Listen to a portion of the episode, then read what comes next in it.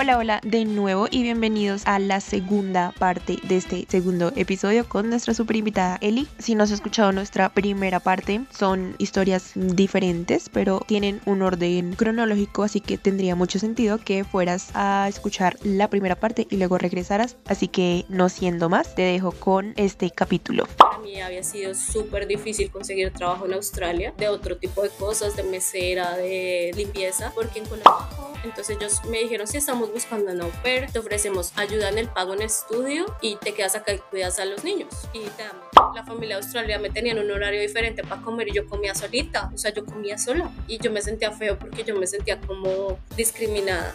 Y muchas veces lo sentí. Y la gente que habla no va a pasar cuando empezaron a cerrar todo en Australia porque los casos empezaron a subir mucho y más en la ciudad donde yo estaba, que fue la ciudad donde más casos estuvo durante toda la pandemia.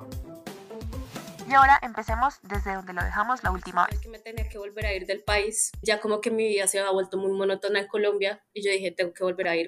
En esa época yo había viajado a Perú en una de mis vacaciones de trabajo y allá conocí a un canadiense. Entonces como que empezamos una relación ahí a distancia, toda chistosa. es, muy chistoso porque yo apliqué a Canadá como estudiante para hacer un diplomado allá. Me iba a ir a Toronto, era mi pensado, y me negaron la visa. Yo decía, pero ¿por qué? Gasté dinero, en fin. El chico era militar es militar de Canadá. Entonces como que fue como un poquito inmaduro porque me dijo, yo no te voy a ayudar con la visa porque eres colombiana y no quiero tener problemas en la Armada. Y yo como, obviamente terminé las cosas con él porque yo jamás en la vida le pedí ayuda para la visa. En Holanda con el chico holandés que yo salía, él me pidió matrimonio, me ofreció papeles, pero no, no es para mí. Yo todavía seguía pensando en mi exnovio colombiano. Ah, ahí estaba el problema. Yo le dije al holandés como, no, no puedo. O sea, te haría un mal a ti, me haría un mal a mí, no puedo. Wow. Sí, no, muy bien. Yo decía como, no, yo no, yo no quiero estar con una o sea, respeto a las personas que lo hacen, no quiero como que se sientan juzgadas o juzgados, pero pues no era para mí. No, no son las mismas motivaciones. Exacto, mi motivación de ir a Canadá en ese momento no era. En Canadá no hay un programa de au sí, entonces bueno, me negaron la visa, entonces en ese momento también yo estaba pasando por una situación familiar un poco difícil, entonces yo decía, necesito irme de acá, necesito volver a irme. Entonces, claro, la agencia con la que estaba haciendo ese trámite, también como para no perder el dinero, estaban insistiéndome que me fuera a Australia y yo no quería Australia porque yo era toda como, bueno, un pensamiento muy inmaduro, decir, ay, no todo el mundo se está yendo a Australia, yo no quiero ir a donde todo el mundo va. no, a mí también me pasa. Sí, entonces el caso es que me ofrecieron como, mira, mira los videos de Australia, averigua sobre Australia, intenta que tal la Australia te termine gustando. Entonces, como te digo, yo tomé la decisión como más por desespero porque ya estaba como muy, me sentía muy monótona mi vida. Eli, ¿eso en qué año fue? ¿Eso más o menos hace cuánto fue? Eso fue en el 2019. 2019, oh, antes de pandemia. Sí, eso fue antes de pandemia que esa es otra historia súper chévere. El caso es que yo me fui también en mayo, decidí irme a Melbourne, Australia, Primero fui como estudiante con una visa de estudiante. En esa época, bueno, todavía está. Tienes una visa de estudiante y solamente puedes trabajar 20 horas. ¿Qué pasa con las personas que son au pair en Australia? En Australia tampoco hay un programa especial de au pair donde no tienes una visa especial de au pair. Es un trabajo que tú consigues con una familia. Entonces, por ejemplo, si te vas de estudiante, puedes trabajar 20 horas en lo que sea. Entonces, lo que tú haces es te metes a las páginas de las familias que buscan niñeras au pair y les dices, como soy estudiante internacional, necesito trabajo y ellos te acogen en su casa, algunos te pueden ayudar a pagar ese estudio. En mi caso era como reforzamiento del inglés porque yo ya sabía inglés, sino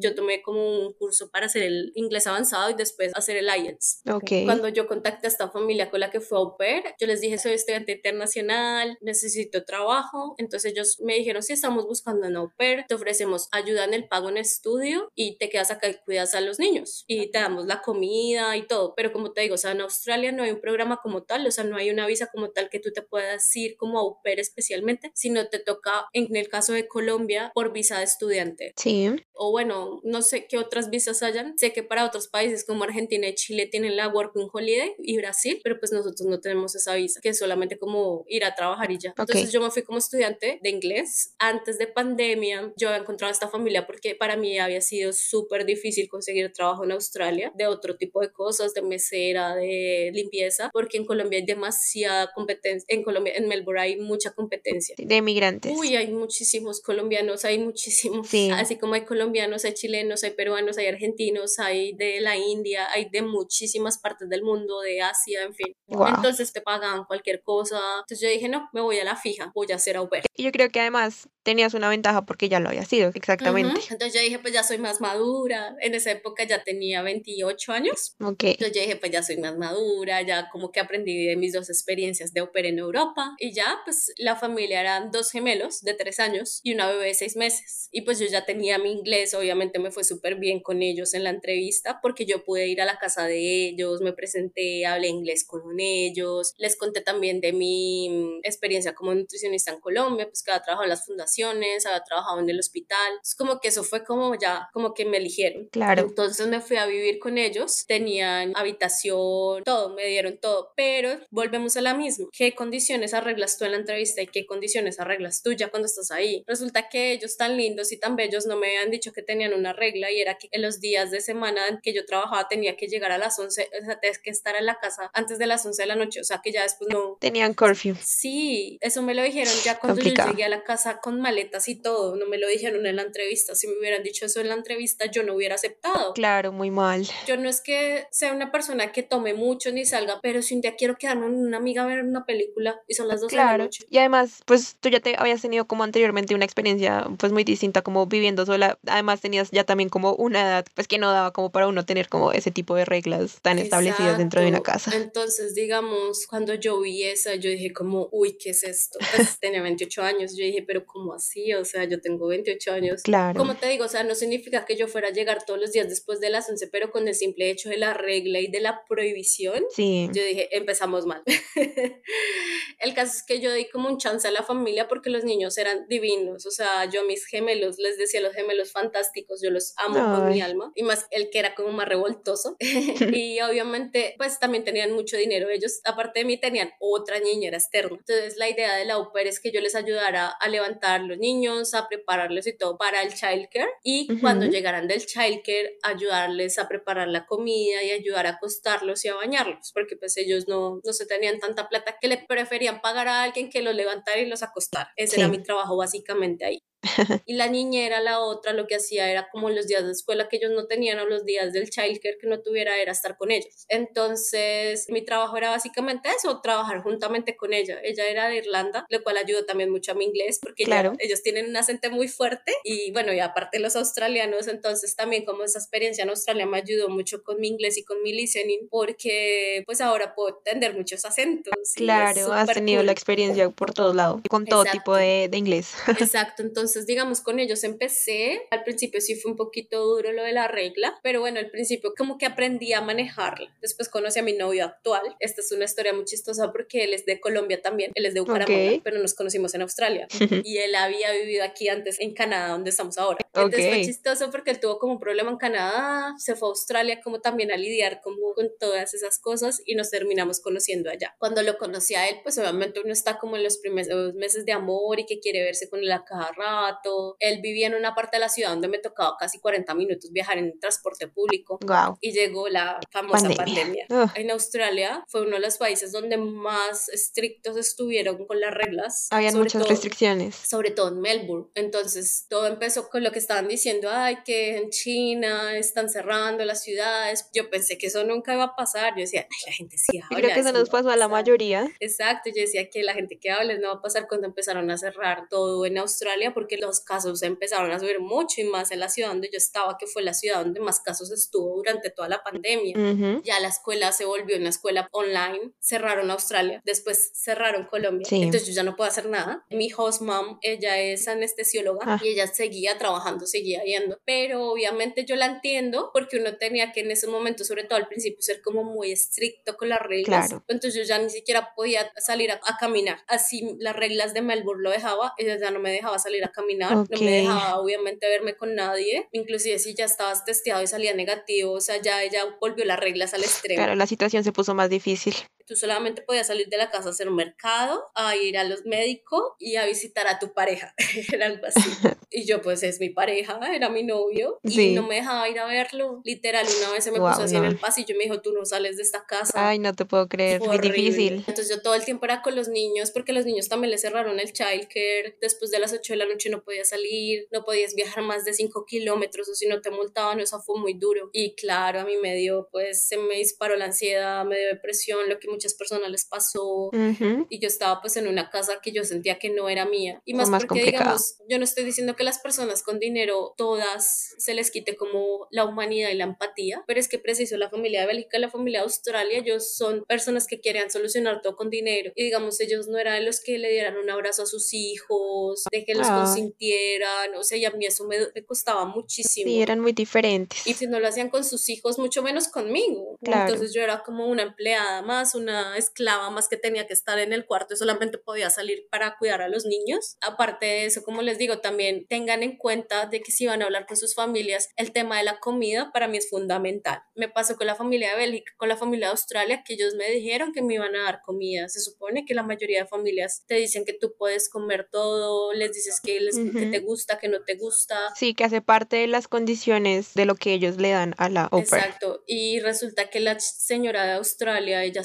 solamente compraba comida para los hijos. O sea, como las porciones media para los hijos. Y yo a veces no tenía que comer, o sea, a veces me tocaba gastar de mi propia plata para mi comida. Yo decía, pero es que este no es el trato. Claro, porque ella decía que yo tenía una dieta diferente, o sea, ella compraba como esas comidas de supermercado que ya son preparadas y lo que ella hacía como meterlas al microondas y ya, y digamos, yo lo que hacía a veces a escondidas era comer de eso porque no tenía nada que comer y pues tampoco es que tuviera muy bien de dinero pues por la pandemia. Aparte de eso me bajaron el sueldo, o sea, no, ay no, no, todo mal. De verdad, si las personas que están escuchando algo y van a empezar proceso, tengan en cuenta las reglas desde un principio. Hay reglas que no son negociables. Para mí, si volviera a ser au pair, para mí no sería negociable la libertad de mis tiempos libres, la comida, el respeto porque si a ti te prometen algo y después no lo cumplen, uno es como, pero ¿qué pasó? O sea, la comida que es algo que uno como ser humano necesita, ¿por qué tenía yo que gastarla el dinero si ese no era el acuerdo? Claro, y además yo creo que es una de esas cosas que te dan una bandera de que las cosas probablemente van a seguir estando mal y que así como no te dijeron y no fueron claros con una cosa desde el principio y te lo cambiaron al momento de llegar, puede pasar con muchas cosas más, entonces yo creo que eso es algo que uno debe tener súper en cuenta al momento de elegir una familia, por ejemplo. Exacto, y también tengan cuidado con los tratos que hacen con ellos. Por ejemplo, yo tengo un problema que al principio cuando inicié con ellos no tenía mucho dinero, pero que como les digo, no conseguí trabajo tan fácilmente en Australia. Ya me estaba gastando los ahorros de Colombia, estaba súper endeudada las tarjetas de crédito y se me dañó el celular preciso. Ah. Y yo no, ¿y ahora qué hago? Me va a tocar pedirle prestado a mi papá. En ese momento pues yo no, o sea, como que no quería pedirle plata a ellos. En ese tema era un poquito orgullosa y resulta que la familia me escuchó, la familia australiana me dijo, te damos un celular con la condición de que estés con nosotros un año. Entonces también tenía ese miedo de que algo que sí pasa en Australia que es chévere en términos de que tú no tienes exclusivamente una visa con ellos, sino que te puedes ir fácilmente de la casa, te consigues otro trabajo, otra familia y bien. Pero en mi caso yo estaba más amarrada por el compromiso que les tenía que pagar el celular y era un celular iPhone caro. Y yo era como si me voy, ahora esta gente que va a hacer, me va a quitar el celular, me va a quedar incomunicada, bueno, en fin. Ojo con los tratos que hacen. Piensen bien antes de decirles que sí a una condición o a algo porque después se pueden arrepentir. Entonces yo todo el tiempo pensaba de que desde el celular y que tenía que pagarle la plata y no tenía la plata para pagarles porque había pandemia y cómo iba a conseguir trabajo. Difícil, qué difícil. Difícil, inclusive la otra niñera se cansó de ellos porque ellos tenían un trato como muy de ustedes las empleadas,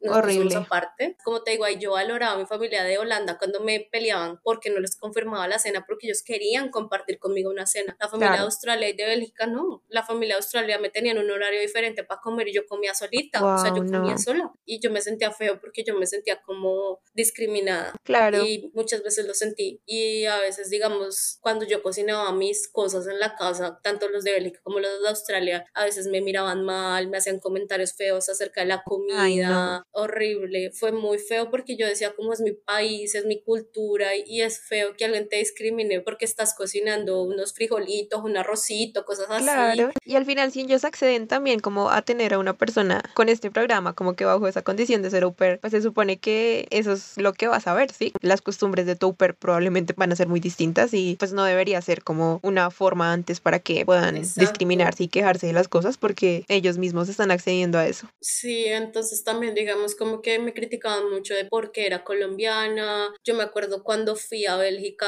ellos me decían como, ay, fumaste mucha marihuana en Holanda. Ay, no. Ay, no sabemos por qué te preguntamos eso si eres colombiana, jajaja, o cosas así, lo, de siempre. Entonces, estigma de ser colombiana, los de Australia, lo mismo, como, ay, vas a ir mucho a rumba, bueno, ¿para qué te preguntamos eso si eres colombiana y te gusta la rumba o no sé qué? ¿Qué tal? Entonces, como que yo en Australia como que ya había aprendido esas cosas, pero para mí era un momento difícil de tomar de irme ahí por la pandemia porque no tenía dónde ir. Muchos amigos me ofrecieron la casa de ellos, pero igual yo dije, bueno, sí, pero en Colombia tenemos un dicho que decimos la visita después de una semana huele feo. Dice, sí, después de una semana, ¿qué? ¿A dónde me voy? Claro. Entonces, en Australia cuando pasó la pandemia, hubo un momento que fue como un huequito de unos meses donde levantaron las restricciones porque los casos se bajaron mucho y ya apareció la vacuna. Yo aproveché y hablé con mi novio y me voy. Mi mamá se escandalizó porque eso fue a los cuatro meses después de que yo conocí a mi novio. ok, ok. Sí, y fue complicado porque yo no sabía cómo decirle a ellos, o sea, yo siempre he sido como una persona que no le gusta enfrentar cosas, o sea, como enfrentar de que tú le vas a decir a tu jefe que vas a renunciar o a tus papás que te vas, o sea, siempre me ha dado mucho miedo eso, pero pues yo sé que a muchas chicas les pasa lo mismo, pero chicas, o sea, hay que hacerlo, porque lo peor que les pueden decir es no, yo primero empecé a buscar familia y resulta que yo están de malas que como le renunció la otra niñera, el perfil que yo publiqué para buscar otras familias, ellos lo vieron. Entonces, claro, la señora y el señor súper histéricos me llamaron, el señor me llamó hasta borracho, diciendo como Eli, no te vayas, te necesitamos, eres fantástica para nosotros, los niños te quieren ah. mucho, pero yo dije, no, ya aprendí mucho en estas tres experiencias y yo creo que ya es suficiente, ya mi tiempo como au pair se acabó, entonces digamos en Australia, como te digo, esa es la ventaja, que si tú te vas como estudiante o tienes otro tipo de trabajo, puedes cambiar de familias varias veces, lo que no pasa en Europa. Entonces fue chistoso porque yo me fui a esa familia, después lo tomaron bien porque yo les expliqué que estaba muy enamorada de mi novio, pues, les saqué la excusa que estaba enamorada de mi novio y que yo me quería ir a vivir con él. Esa era la razón por la que tú necesitabas irte. En parte sí, pero yo creo que si no hubiera pasado la pandemia yo no hubiera tomado esa decisión tan rápida porque pues tú sabes que en Colombia, en Latinoamérica uno no se muda tan rápido a veces con la pareja, y sobre todo porque uno a veces piensa que va a decir la familia, que va a decir mis papás. Claro, uno tiene otra forma de pensar, sí. No, mi mamá se mi papá también, mi papá tenía el contacto de mi novio, le mandó un mensaje así súper largo de que me cuidara, que yo era la niña de la casa.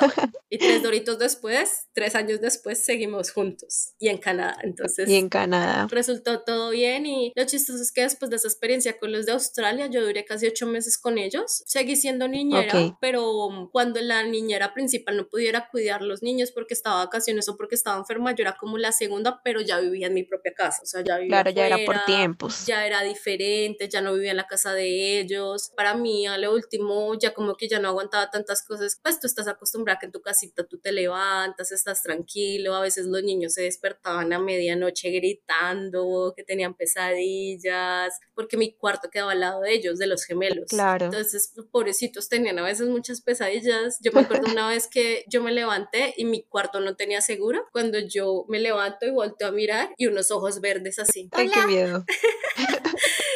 pues el niño que lo hizo, yo lo amaba con mi alma, entonces como que me pareció chistoso, pero yo dije como no, yo ya necesito mi privacidad. o sea, hay personas que hacen eh, el tema de ópera y niñera por muchos años, como te digo, yo lo hice casi por tres años, sí. pero ya yo sentí que fue como un punto que yo ya dije, ya no más, ya viví la experiencia, agradezco mucho esas experiencias porque cada experiencia, bueno o malo, aprendí. Claro. Gracias a esas experiencias tengo el inglés que tengo ahorita, me llevó a otras partes del mundo, pues fue a Australia, en Europa viajé a muchos países, eso también me permitió para venir aquí a Canadá con mi novio y aquí en Canadá pues tengo trabajos que me han permitido que por mi buen inglés he tenido pues varias oportunidades. Entonces siento que es una oportunidad de que si alguien puede hacer lo que lo haga, da mucho miedo dejar la casa, la familia de la mamá, que te consientan, pero es algo también que lo ayuda a uno a crecer muchísimo. Y digamos, yo fui una de las primeras de mis grupos de amigas, tanto la universidad como el colegio, yo fui como una de las primeras que lo hizo. Mucha gente me decía, no sé usted por qué lo hace, no sé cómo lo hace. Yo decía, no es que cualquier persona lo pueda hacer. Obviamente es difícil salirse de la casa, de, sobre todo de mi mamá y yo que éramos, que somos muy unidas, pero ya ella se acostumbró, ella ya se acostumbró a que sus hijos son nómadas y, por ejemplo, mi hermano, él vive en Rusia hace ocho años, entonces ya como ah, que, que, ya se acostumbró que nosotros vamos, volvemos, la visitamos, si nos quedamos otra vez en Colombia, estamos un tiempo ahí, pero nos vamos a volver a ir, porque pues no sé, o sea, ya uno se acostumbra a esa vida y como te digo, o sea, yo salí de Colombia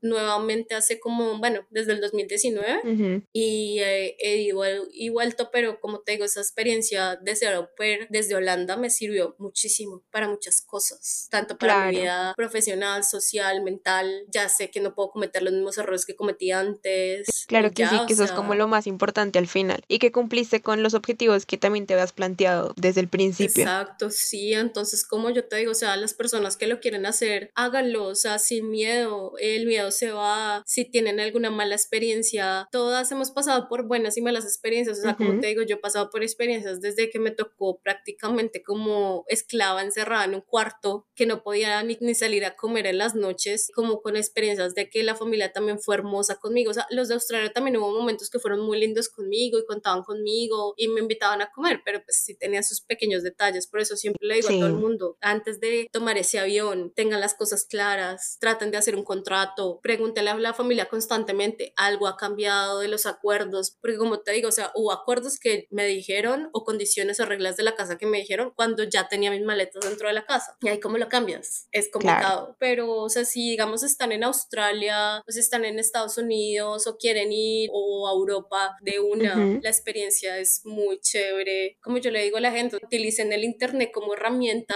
y averigüen, vean videos. Yo escuchaba videos, veía, pues no había podcast en esa época, pero sí leía muchos blogs. A veces veo mucho en el grupo que colocan como las chicas, tengo esta situación en la casa. Inclusive yo creo que alguna vez también alcancé a escribir en ese grupo, porque ese grupo ya lleva mucho tiempo ahí, el de Upers colombianas. Y también sirve como escuchar y ver los testimonios de otras personas para más o menos saber qué decisión tomar y, y como te digo, o sea, también eso se vuelve una comunidad y hasta de pronto alguien te está viendo que esté cerca tuyo y te diga, como sal de esa casa, ven acá, te ayudamos. La familia de Holanda, nosotros le dimos vivienda por, bueno, ellos, porque no era mi casa, pero como que recibimos una amiga mía porque le estaba yendo muy mal con la familia y nosotros lo recibimos por un tiempo y mis, hijos parents, ellos estuvieron de acuerdo con eso, o sea. Qué lindo, sí.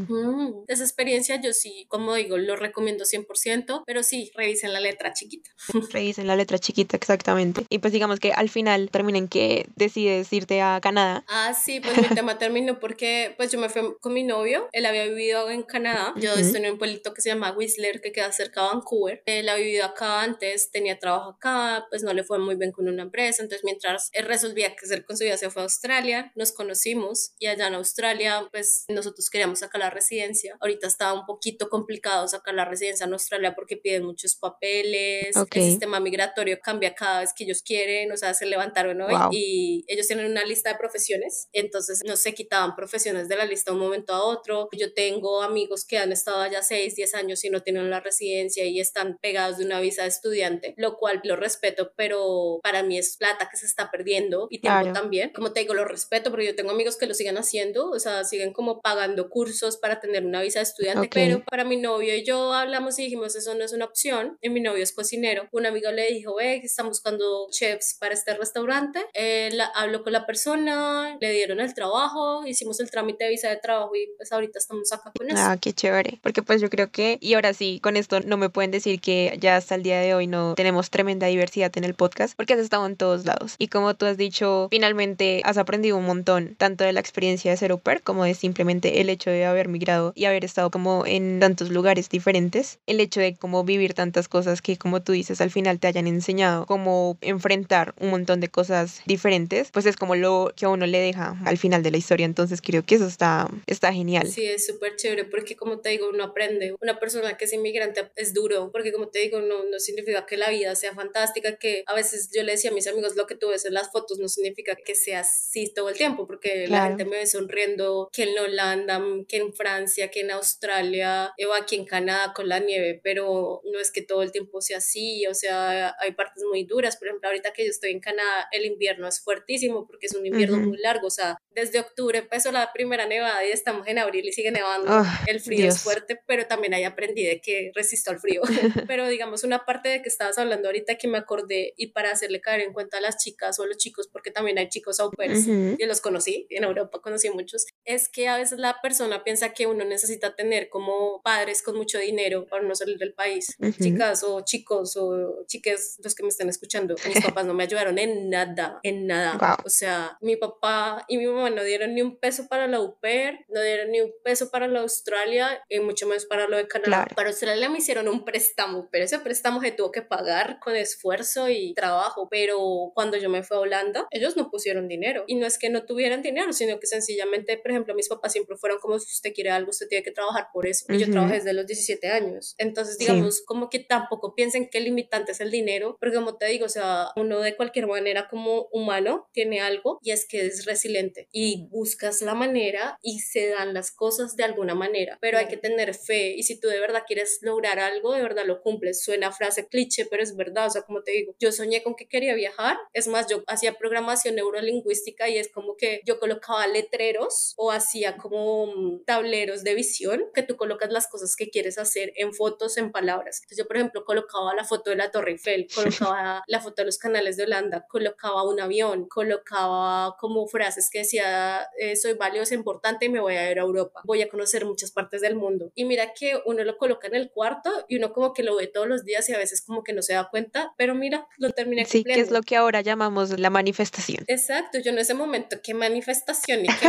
mindfulness, ni qué nada, o sea, yo no sabía nada de eso, sino que yo misma lo hice y mira que yo lo manifesté y se cumplió, o sea, yo quería hacer muchas cosas, obviamente yo no les voy a decir ser au pair o tener trabajos de limpieza o en hospitality o en esas cosas es fácil porque no es fácil y más si tú tienes, digamos, una carrera universitaria en Colombia y mi papá a veces me dice, como usted allá trabajando en una cafetería y siendo nutricionista la Javeriana y yo, bueno, pues sí que, o sea, es la vida que escogí, tengo buena calidad de vida, soy feliz, ¿sí me entiendes? La manifestación sirve mucho y, y no se limiten por el factor dinero o por el factor de condiciones. Mi novio era una persona que vivía en una habitación con la mamá y con la hermana en Bucaramanga y él viaja a Australia, está acá conmigo. A veces el limitante de uno es uno mismo. Y si uno quiere hacer las cosas se logran. A veces no en el tiempo que quiere, pero como dicen, o sea, el tiempo de Dios es perfecto. Pues no sé si crean religión o no, pero yo sí creo mucho como cada cosa para su tiempo. Y, y espero que a alguien le sirva y escuche y le pueda servir de voz de aliento si alguno está pasando por una experiencia similar a todas las que yo he pasado. Claro que sí. Y pues Eli, me encantó escuchar tu historia y todo por lo que has pasado. Me quedo sobre todo con eso que decías y es que finalmente tampoco se trata como de qué tanto tengo y qué tanto puedo hacer con lo que tengo, sino más bien qué tanto quiero hacer y cómo lo puedo lograr, ¿no? Muchas veces pues las oportunidades sí, quizás lo tendrán más fácil algunas personas sin tener que hacer tantas maromas, pero yo creo que si al final uno quiere conseguir las cosas y se pone muy juicioso a investigar, a preguntar, desde la comodidad en la que estés, posiblemente lo vas a lograr. O sea, creo que simplemente se trata de convicción y de trabajar y bueno, manifestar o simplemente ver cuál es tu objetivo y no perderlo o estar dispuesto a trabajar por eso. Entonces, pues, gracias por compartirnos tu historia y pues espero que también en todo lo que ahora venga para tu vida y para tu camino sea maravilloso, que se vengan también muchas cosas grandes en Canadá. No sé si más adelante también tengas la oportunidad de irte para otro lugar o quieras irte a otro lugar, pero pues hasta ahora en Canadá espero que todo lo que tengas planeado y todo lo que tengas ahora sí que como objetivo se cumplan y bueno, que sigas trabajando por lo que has estado trabajando siempre. Ay, sí, muchas gracias. Yo ya no digo porque yo pensé que me iba a quedar en Australia y pensé que me iba a quedar en Holanda y estoy en Canadá. Yo ya prefiero no decir nada, que la vida me pare donde tenga que pararme, esté donde tenga que estar y nada, como dicen por ahí, vinimos a este mundo a ser felices y a hacer nuestros sueños realidad. Y gracias por la invitación. Así es, dejemos que la vida nos sorprenda. Exacto. Eli, ya haces parte de Uppership, entonces para lo que necesites o se te ocurra aquí, estaré súper pendiente para que volvamos a organizarnos y de una u otra forma coincidir. Y bueno, por último, cuéntanos cómo te podemos encontrar en Instagram o en Facebook o en TikTok, si usas TikTok o cualquier otra red social que manejes. Bueno, TikTok lo tengo, pero solo para chismosear porque la verdad yo para la tecnología nula y no, no sé hacer ni videos ni nada.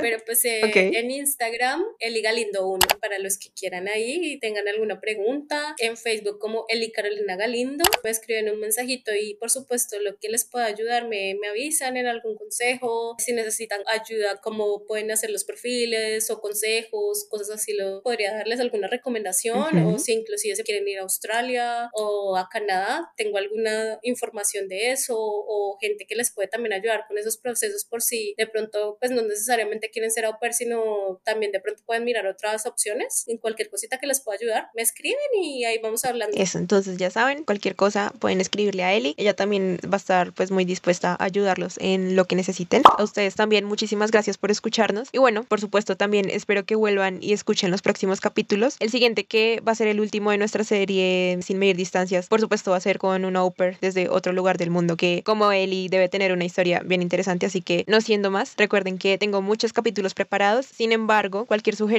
o cualquier tema que sea de su interés y quieran escuchar aquí en Oppership, escríbanme a mis redes sociales, sigan este podcast y todas las redes sociales de Oppership, o mejor dicho, sigan el Instagram de Oppership, que es la única red social que estamos manejando ahora mismo. Lo encuentran como arroba Oppership. Síganme también en mi Instagram personal, en donde me encuentran como Alejandra4P-bajo. Y eso es todo por este capítulo. Así que, como decimos en Colombia, vamos, pero con todo.